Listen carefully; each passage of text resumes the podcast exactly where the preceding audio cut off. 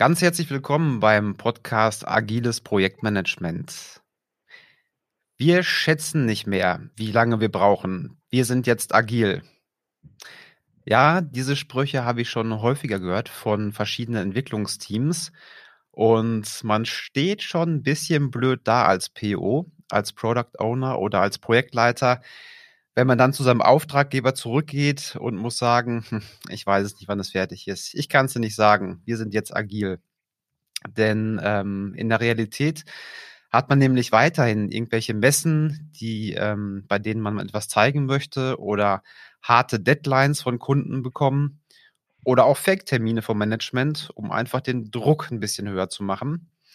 Aber egal ob Fake-Termin oder kein Fake-Termin, grundsätzlich kann man ja schon sagen, ähm, dass derjenige bessere Karrierechancen hat, der auch später genauso abliefert, wie er es geschätzt hat. Das kann Zufall sein, kann aber auch kein Zufall sein. Über das Thema wollen wir uns heute mal unterhalten. Und zwar das Thema Schätzen. Ähm, die Fragen, die wir einmal beleuchten wollen, sind zum Beispiel, wie kann man überhaupt schätzen? Welche Probleme gibt es beim Schätzen? Was steht auch im Scrum Guide dazu? Und welche Lösung sehen wir hier? Wir, wir ähm, an dieser Stelle, das bedeutet, ich habe zwei weitere Gäste eingeladen, die möchte ich einmal ganz herzlich begrüßen. Einmal ist das ähm, mein Stammgast Andreas, Andreas Becker in der Rolle des agilen Coaches. Andreas, herzlich willkommen. Ja, hallo. Danke für die wiederholte Einladung. Immer wieder gerne, Andreas. So, und der zweite im Bunde, das ist Alfred Albrecht. Alfred ist Senior-Entwickler und finde ich, er bringt deswegen nochmal eine sehr spannende Perspektive ja, aus Sicht eines Entwicklers mit. Herzlich willkommen, Alfred. Ja, vielen Dank und äh, ich freue mich auf die, ja, auf die schöne Runde. Ja, also Ziel ist es, dieses Thema Schätzen mal aus drei ganz unterschiedlichen Perspektiven zu beleuchten. Ähm, einmal aus der Rolle, ich will den Product Owner einnehmen oder den Projektleiter. Man wird später merken, dass das gar nicht so eine große Rolle spielt, ähm, wenn man gegenüber dem Kunden was versprechen muss. Äh, die zweite Rolle ist dann der Alfred als Entwickler, der die Praxissicht hat und das auch wirklich tun muss, die Zahlen oder was auch immer, T-Shirt-Größen, was da rauskommt, präsentieren soll. Und den dritten, den wir haben, das ist der Andreas Becker, ähm, der hoffentlich bestimmte Methoden im Gepäck hat und uns ein bisschen beraten kann dabei. Gut, ich würde sagen, fangen wir an. Ähm, ja, also, mal angenommen, ich muss meinem Chef eine Roadmap zeigen, wann unser Produkt oder wann unser Projekt fertig ist. Und jetzt würde ich zu dem Alfred gehen und ich würde fragen, pass auf, du als Teamlead, ähm, wie machten ihr das eigentlich in der Praxis? Also, wie macht ihr das eigentlich in der Praxis? Ähm, ja, das hängt halt so ein bisschen davon ab. Ich bin ja jetzt seit acht Jahren in agilen Teams unterwegs und auch ähm, jetzt, glaube ich, in dem sechsten Projekt. Und natürlich ähm, ist die Frage, tritt die Frage immer wieder auf und es hat sich jetzt bei uns so etabliert, ähm, dass wir uns, also es ist erstmal wichtig im Team, ein einheitliches Verständnis von diesen Schätzpunkten ähm, irgendwie zu erreichen. Und das haben wir jetzt erreicht, indem wir Referenzstories nehmen. Das heißt, wir tarieren uns auch an, an das, was uns diese Schätzgröße bedeutet, sei es jetzt T-Shirts oder Zahlen, das spielt überhaupt keine Rolle. Aber jeder muss irgendwie das gleiche Verständnis davon haben, was drei Punkte sind oder eine T-Shirt-Größe S. Also machen wir es vielleicht mal ganz konkret. mal angenommen, wir hätten eine Firma, die Softwareentwicklung macht und äh, ein Kunde würde ankommen und er möchte gerne eine App haben. Also mal wirklich ganz, ganz, ähm, ganz einfach, eine ganz einfache App mit nur einer Maske und wo ich persönlich sagen würde, fünf Personentage, aber ich bin ja kein Entwickler jetzt in dieser Rolle. Ähm, der Kunde schätzt das auch so ungefähr ein. Der würde mir auch die Anforderungen, wie auch immer mündlich oder schriftlich mitgeben. Ähm, da ist auch ein bisschen Geskribbel schon dabei. Und jetzt würde ich zu dir kommen und würde sagen, pass auf, pass auf, Alfred, wir brauchen ein Angebot dafür. Ähm, also Kosten können wir später einfach mit einem bestimmten Tagessatz multiplizieren oder einem Stundensatz. Da brauchen wir jetzt nicht drauf eingehen, sondern wirklich einfach nur die reinen Stunden zu berechnen oder die Tage, die du bräuchtest oder dein Team. Und jetzt gibt es ja im Prinzip zwei Möglichkeiten, die ich sehe. Das eine ist halt dieses abstrakte Schätzen, ne? dass später eine Einheit rauskommt, mit der kann ich aber nicht zum Kunden gehen. Ich kann ihm ja nicht sagen, ähm, T-Shirt-Größe M oder zweimal M, einmal XL, einmal S, sondern ich brauche ja irgendwann später Manntage halt oder Stunden daraus. Und also ich habe verstanden, ihr macht es gerade so, dass ihr keine Stunden oder Manntage hinterher rausbekommt. Ihr bleibt dann später auch dabei bei diesen T-Shirt-Größen oder Story Points? Ja, du kannst ja davon dann zurückkommen auf Manntage, weil du hast ja eine bestimmte Velocity, das heißt Punkte, die du in einem Sprint schaffst oder T-Shirts, die du in einem Sprint schaffst, schaffst. Und davon kannst du wieder zurückrechnen auf Zeitintervall. Weil wenn du, sagen wir mal, du schaffst 40 Punkte pro Sprint, dann weißt du ganz genau, was du in drei, vier Wochen schaffst. Weil du ja die ganzen Stories geschätzt hast. Ähm, wobei ich da halt vorsichtig wäre, wenn du zum Beispiel jetzt einen Sprint hast mit vier 13er Stories, was halt zum Beispiel ein hoher Wert wäre. Ähm, es kommt natürlich jetzt halt auf die Teams an. Bei uns im Team ist 13 schon viel. Ähm, und 13 bekommen Stories, die halt entweder sehr, äh, die halt entweder komplexer sind oder ewig lange dauern. Und wenn es wirklich die Komplexität ist, die diese Punkte eigentlich ausmacht, dann wäre ich damit vorsichtig, weil da ist die Wahrscheinlichkeit hoch, dass du dich verschätzt. Mhm. Mhm. Okay. Das heißt, ähm, später, wenn das Team einigermaßen eingestellt ist, würdest du sagen, dass man das relativ gut auf Stunden dann umrechnen kann? Ja. Mhm. Und wie lange braucht man mit so einem Team, wenn das komplett frisch gestafft ist wohl? Ist das ein Sprint von zwei Wochen oder fünf Sprints von zwei Wochen oder was würdest du sagen? Eher ein halbes Jahr, bis sich das eingespielt oh. hat, ja. Das dauert relativ lange, bis man, bis man dieses Verständnis, es dauert eh lange, bis man das gleiche Verständnis von, von Punkten und von Komplexität hat, äh, damit man immer eine ähnliche Velocity schafft. Ich habe auch schon in Teams gearbeitet, da haben wir es nie geschafft. Da war die Velocity die ganze Zeit ein Auf und Ab. Mhm. Also das ist schon mal eine gute Erkenntnis, weil für mich ziehe ich daraus, wenn ich ein, also gerade Großprojekte werden ja komplett neu gestafft mit externen Mitarbeitern. Und daraus würde ich jetzt mal die Erkenntnis ziehen, dass wir in den ersten drei, vier, fünf Monaten bestimmt nicht gut schätzen würden, wenn wir dieses Modell nehmen würden. Ne? Komplett neue Entwickler und dann gehen wir auf Komplexität und rechnen dann in die Manntage um. Wäre es dann besser, wenn man sofort in Manntage rechnet oder Personenstunden? Kannst du machen, aber das Risiko, dass du daneben liegst, ist halt hoch. Also klar, du kannst dir irgendeinen Senior-Entwickler schnappen, kannst dem sagen, hier, das sind die Anforderungen, was denkst du mit deiner Erfahrung und in den Teams, die du gearbeitet hast, äh, wie lange brauchst du dafür? Und der sagt dir dann irgendeine Zahl, aber die Wahrscheinlichkeit, dass er daneben liegt, ist hoch. Mhm. Okay, mich würde nochmal interessieren, was ist denn der Vorteil? Also wenn ich jetzt nicht in Stunden schätze, sondern halt in irgendwas Abstrakten, was ist der Vorteil gegenüber den Stunden? Ja, eben ich weiß nicht, Andreas will vielleicht auch noch mal kurz dazu was sagen. Ähm, aber meiner Meinung nach ist der Vorteil eben genau, dass du herauskristallisiert, hat jetzt eine Schätzung ein hohes Risiko. Darum geht es ja. Es geht darum zu erfahren, wie hoch ist die Wahrscheinlichkeit, dass ich mich bei irgendwas verschätze. Weil dann muss ich nämlich aufpassen, dann muss ich Puffer reinberechnen. Dann sollte es nicht sein, irgendwie ein Commitment, was wo ich, wo ich wirklich weiß, ich muss es in zwei Wochen fertig haben, ähm, dann kann ich da nicht mit einer 20er-Story kommen, weil dann kann ich dir garantieren, dass es das nicht klappt. Mhm. Und, äh, und genau, ja, und genau weil darum. Runtergebrochen wurde, weil die 20er noch zu hoch ist, um es zu schätzen. Ja, für mich ist, ist so ein hoher Wert auf jeden Fall Ausdruck davon, dass man nicht genau weiß, was man tun soll. Und ähm, das ist für mich immer ein Indiz, dort halt genau dort anzusetzen. Und wenn du sagst, das sind einfach stumpf Manntage für dich, dann verlierst du komplett diesen Parameter des Risikos. Und das, die Erfahrung, was ist eigentlich risikoreich, ist viel wichtiger, als wenn du sagst, okay, äh, keine Ahnung, das dauert jetzt drei Tage, weil das ist halt einfach nur irgendein Wert. Mich interessiert, dauert es drei Tage und du bist dir sicher oder glaubst du, es sind drei Tage, aber du überziehst dann ums Doppelte? Mhm.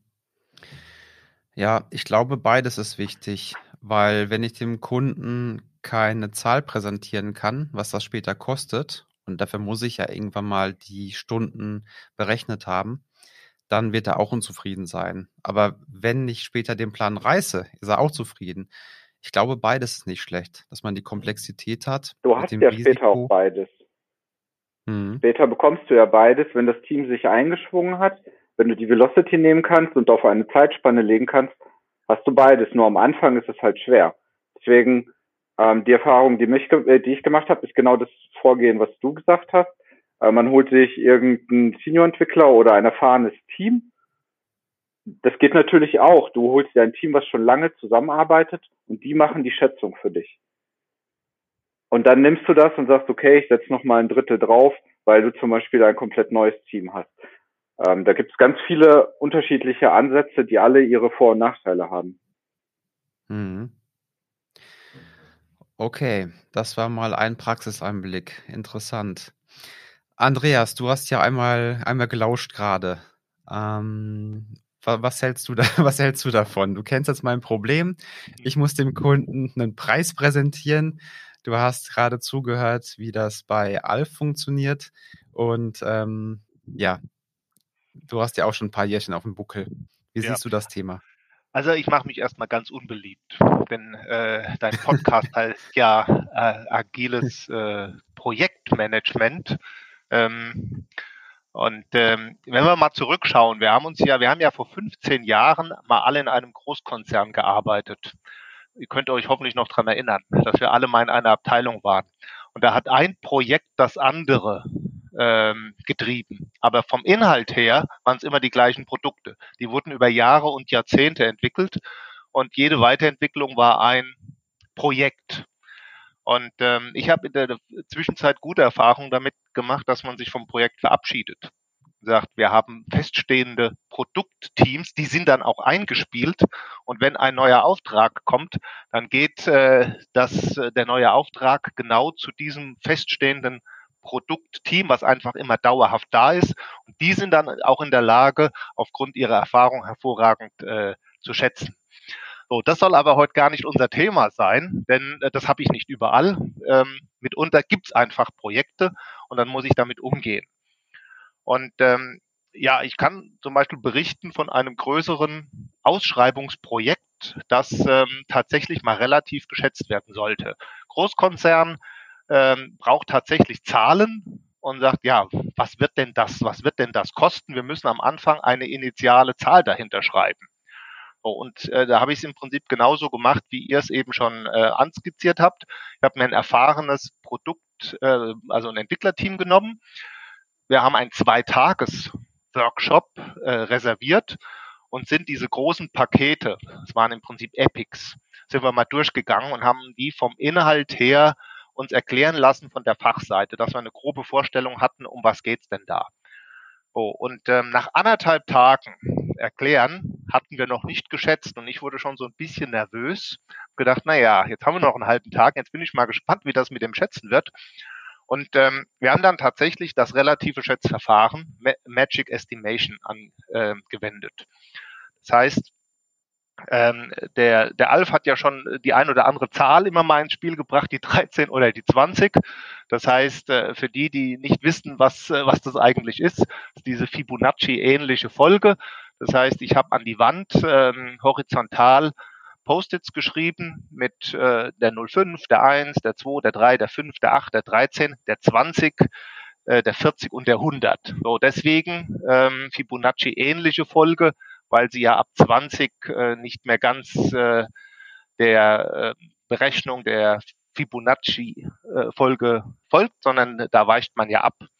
Ähm, so, und das habe ich, das habe ich da hingehängt. Ähm, und ähm, am Anfang, und das kann ich im Prinzip eigentlich jemandem empfehlen, haben wir mal eine kleine Übung gemacht, um dieses relative Schätzen zu verstehen, ohne dass man 25 Theoriefolgen ähm, ähm, Folien auflegt und daraus eine Wissenschaft macht. Ich hatte diese, diese Fibonacci-ähnliche Folge an der Wand und habe äh, Post-its geschrieben mit Ländern. Also Länderkürzel. Auf ein Post-it habe ich geschrieben äh, D für Deutschland, äh, eins für Frankreich, Dänemark, Japan, England, USA, Niederlande und, und Schweiz und so weiter. Und dann wurde das Team aufgefordert, das mal zu schätzen. Als Referenz haben wir das Land genommen, was wir gut kennen, nämlich Deutschland. Äh, das habe ich auf die, an die fünf gehängt, also unter die Zahl fünf und habe dann die Leute aufgefordert, so, jetzt hängt mal die anderen ähm, Länder in Relation zu Deutschland ähm, zu diesen Zahlen von 0,5 bis 100. Und davor habe ich sie aber noch gefragt, wie groß diese Länder in absoluten Zahlen sind, also wie, wie viel Quadratkilometer äh, haben diese Länder. Was kam da raus? Was meint ihr? Was haben die Leute gesagt? Ja, ich bin X, davon genau. überzeugt, genau. relativ, genau, ja, relativ die haben, die bestimmt sehr nah dran. Ja, nee, die haben absolut. Aber absolut gesehen war es total daneben, oder? Ja, genau. Absolut konnten hm. die überhaupt nichts sagen. Äh, da waren hm. nur Fragezeichen, ja. die haben nichts gesagt. So, aber bei dieser relativen Schätzung, das konnten die sich vorstellen. Da war sozusagen Deutschland war bei der 5 und äh, dann war klar, ah, okay, Frankreich äh, ist, ist größer, das haben die zum Beispiel äh, zur 8 gehängt. Und ähm, so, und dann ist etwas Witziges passiert. Da hat einer ähm, Dänemark an die 2 gehängt und ein anderer hat es umgehängt auf die 40. Dann fingen die anderen schon an zu lachen. Ähm, und dann hat der nächste das wieder auf die 2 gehängt und ähm, dann habe ich es irgendwann mal rausgenommen, dass es kein Ping-Pong-Spiel wird. Und ähm, dann haben wir darüber gesprochen. Also warum hast du das auf die 2 gehängt? Dann hat er gesagt, naja, guck doch mal, äh, Dänemark, oberhalb Deutschland, mini kleines Land. So, und der nächste hat gesagt, ja, ja, das ist schon richtig, aber da gehört doch Grönland dazu. Oh, und das fand ich einen super äh, Lerneffekt für alle, denn wir haben diese Schätzung ja aus unterschiedlichen Perspektiven gemacht. Und das, was der eine äh, meint, ähm, wie umfangreich so etwas ist, nämlich Dänemark ist nur das kleine Land äh, und der andere wusste, ah, okay, da gehört noch, da gehört noch Grönland, äh, Grönland dazu. Und ob das jetzt tatsächlich dazugehört, das spielt gar keine so große Rolle, sondern wir haben an, in, in der Situation ein gemeinsames Verständnis erzeugt. Ähm, nämlich, wir müssen uns entscheiden, ähm, nehmen wir äh, Dänemark mit Grönland oder ohne. Und damit war allen klar, das was vorhin Alf gesagt hat, es muss allen klar sein, um was es hier geht. Und das ist durch dieses, durch dieses Schätzverfahren rausgekommen, dass sozusagen jeder da mitmachen konnte. Ich ähm, mache mal eine ketzerische Frage dazu. Und zwar bei dem Bild, was du gezeichnet hast, dann waren das alles Leute, die keine Ahnung hatten von dem Thema. Ne? Es war keiner dabei, der, weiß ich nicht, wer sowas hundertprozentig weiß, Geologen oder keine Ahnung. Erdkundelehrer. Erdkundelehrer, genau. Aber hättest du ein Team mit Erdkundelehrern gehabt, ja, das ist gut, ähm, dann hättest du in dem Fall sieben Experten zum Beispiel gehabt. Ne? Und dann ist doch die Frage, muss ich denn erst jetzt so einen Umweg gehen, dass die, ähm, weil unser Ziel ist ja immer noch, dass wir die absolute Größe wissen wollen. Ne? Das ist ja das Ziel. Und das Ziel sollte man nicht aus den Augen verlieren. Und dann ist die Frage, habe ich sieben Erdkundelehrer, also sieben Experten in dem Fall, müssen wir dann über diesen Umweg gehen? Oder können wir nicht dann einfach sofort einsteigen und das überspringen? Mhm. Ah, das ist eine super, super Frage. Ähm, wenn ich alles weiß, dann kann ich mir das schenken, dieses, dieses relative Schätzen. Ähm, wenn ich etwas weiß, ja, dann muss ich mich ja nicht dümmer anstellen, äh, wie ich bin. Äh, wenn ich die absoluten Zahlen äh, garantiert kenne, weil ich zum Beispiel schon mal etwas x-mal gemacht habe und weiß genau, äh, wie umfangreich das wird, dann mache ich es einfach. Ähm, aber Alf hat ja vorhin was Interessantes angesprochen, nämlich, dass ich viele Dinge eben nicht weiß. Äh, da steckt ganz viel, ganz viel Abhängigkeiten drin, ganz viel Risiko äh, steckt da drin und ganz viele ja, Überraschungen. Man könnte auch sagen, wir hatten mal so eine Folge aufgenommen, da ging es um Komplexität. Also in dem Moment, wo das Ganze komplex wird, da weiß ich es nicht. Und ähm, so gesehen, wenn ich die Schätzung gemacht hätte, äh, die Länderschätzung mit Erdkundelehrern, dann hätten die wahrscheinlich gewusst, was die absoluten Zahlen sind, weil sie es einfach wissen. Ähm, wenn ich das aber mit allen anderen mache, dann wissen sie es nicht. Und dann führt aber interessanterweise das relative Schätzen zu einem super Ergebnis, obwohl es keine äh, Erdkundelehrer senden. Das ist für alle im Prinzip immer ein Aha-Effekt, dass man total, dass man sich sch schwer tut mit den absoluten Zahlen, ähm, aber mit relativen Schätzungen, dann tut sich der Mensch einfach das kann ich jetzt nach äh, zehn Jahren relativen äh, Schätzen äh, sagen. Die Leute tun sich damit einfach leichter. Ähm, wenn die Zahlen später rauskommen, ist ja auch alles gut, weil das kann man dem Kunden dann, dann auch äh, verkaufen. Super. Nur manche Teams, die lassen ja gar keine Zahlen raus. Ähm, ist da nicht auch die Gefahr da, dass man damit auch kein Commitment eingeht? Weil wenn ich nur sage, das sind 17 einfach nicht. Doch, ähm, also das, das gibt's auch. No Estimation, glaube ich, heißt da diese Philosophie. Aber manche Teams, die schätzen dann nur Story Points und damit geben die aus meiner Sicht kein Commitment ähm, an und man weiß wirklich nie, wann die fertig sind. Doch, weißt du anhand der Velocity. Du weißt ja, wie viele Story Points die im Durchschnitt machen. Und das kannst du ja auch dann auf deinen äh, Sprintrhythmus einfach runterbrechen und das war's. Wie ist denn ah. deine Erfahrung? Ist die Velocity dann immer ungefähr gleich oder ist die stark schwankend? Das hängt wirklich ein bisschen von der Disziplin des Teams und auch von dem Händchen des Scrum Masters ab. Ähm, ich war schon in Teams, ähm, da hat das überhaupt nicht geklappt, auch über, über ein halbes Jahr hinweg. Ähm, aber ich war auch schon in Teams, da hat es von Anfang an geklappt. Ähm, ja, es ist halt, es ist nicht einfach, aber man kommt dahin, auf jeden Fall.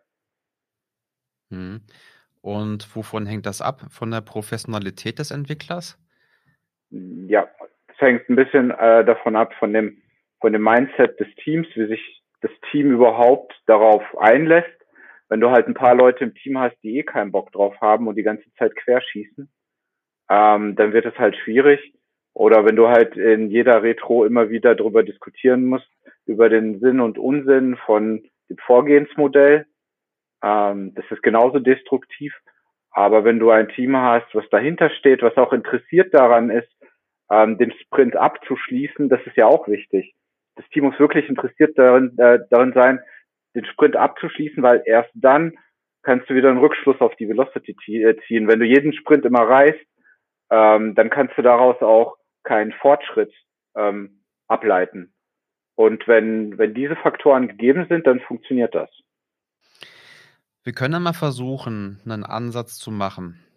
Ähm, ganz am Anfang bekommen wir von irgendeinem Kunden drei, vier, fünf Seiten PowerPoint.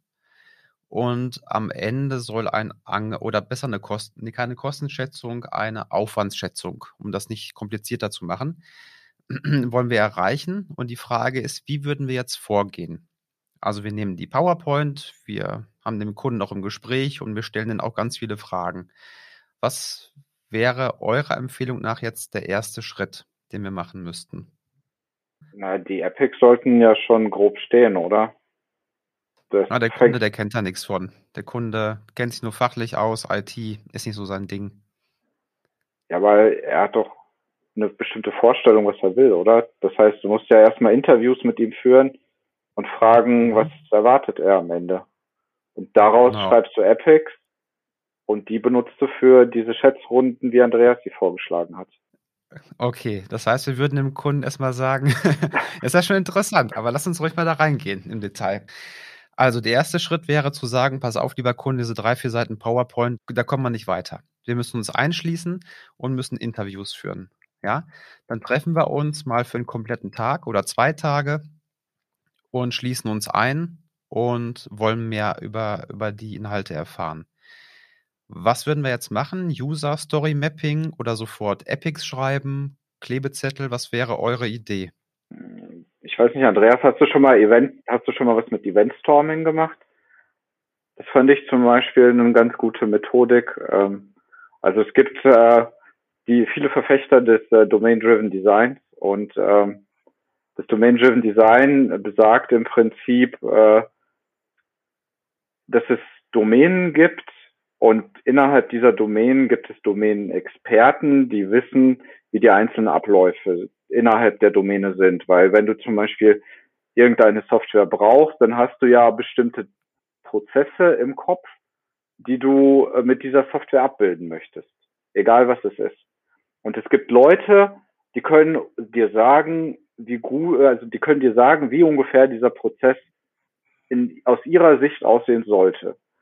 Und beim Eventstorming geht es darum, dass man diese Domain-Experten zusammenbringt mit den Entwicklern in einer in einem Workshop und diese ähm, im Prinzip die Anforderungen durchgehen. Und das heißt deswegen Eventstorming, ähm, weil es dort hauptsächlich versucht wird, ähm, die Prozesse auf Events umzumünzen. Das heißt, ähm, sagen wir mal, ein Event ist, Kunde möchte ein Flugticket buchen. So, das Event kommt in irgendeinem System an und das löst dann wiederum andere Events aus. Das heißt, dann äh, werden Events weitergeschickt und du hangelst dich im Prinzip anhand von Ereignissen, hangelst du dich den Prozess durch und somit beschreibst du eigentlich, was du willst.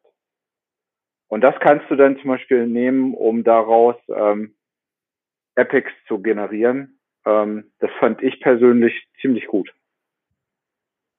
Mhm. Äh, du hast gefragt, ob ich das kenne. Ja, ich kenne das auch und ich habe damit auch gute Erfahrungen gemacht. Wenn wir uns nämlich einig sind, dass wir eine bestimmte Funktionalität brauchen, nehmen wir mal jetzt ein Beispiel, wir bräuchten zum Beispiel sowas wie einen Warenkorb. Wenn wir uns darüber einig sind, dass wir sowas brauchen, ähm, dann ist schon mal viel erreicht. Ähm, und welche Funktionalität dann in diesem Warenkorb steckt, bis ins kleinste Detail. Also ich glaube, ich kann einen einfachen Warenkorb haben, ich kann aber auch einen Warenkorb haben mit ganz, ganz, ganz viel äh, ähm, äh, Funktionalitäten und noch Zusatzfunktionalitäten. Ähm, und das ist genau dann dieser, dieser, dieser Scope-Spielraum, den wir dann später haben. Aber äh, wichtig ist, dass wir uns erstmal einig werden in so einem Workshop, was brauchen wir denn prinzipiell? User Story Mapping, Andreas, was hältst du davon? Ja, ähm, funktioniert hervorragend, ähm, sowohl für User Stories als eben auch für, für Events. Ich kann das im Prinzip auf High-Level-Ebene machen. Also ich bilde ja äh, Prozesse ab und darunter Funktionalitäten, die diese Prozessschritte unterstützen. Das kann ich auf High-Level-Ebene machen. Das kann ich natürlich auch dann später, wenn es in die Umsetzung geht, äh, verfeinern und im Detail hilft auch, um gerade äh, weil man Prozessschritte und unterstützende Funktionalität visualisiert und dann auch gerne mal mit Post-its an der Wand, äh, dass man da total flexibel ist, umhängen kann, hin und her hängen, um abreißen, kleiner machen, größer machen, wie auch immer. Ähm, liefert das bei allen Beteiligten, die da mitmachen, ein gemeinsames Bild, was da am Ende rauskommen soll oder halt auch nicht. Was ist sozusagen absolut das Muss und was ist am Ende noch, ja, äh, nice to have Funktionalität. Mhm. Okay. Nicht funktionale Anforderungen, wo packen wir die rein? Ja, das ist ein gutes Thema, ähm, was ja auch oft auch vergessen wird. Ähm, ich habe da ehrlich gesagt auch noch kein Geheimrezept wie man damit umgehen kann. Ich weiß nicht, vielleicht hat, hat Andreas eins. Ja, und in der Tat, Andreas hat wirklich eine Antwort darauf. Das erfährst du in der nächsten Folge. In der nächsten Folge werden wir auch ein kleines Vorgehensmodell aufstellen, wie wir beim Schätzen mit erfahrenen und auch unerfahrenen Teams vorgehen.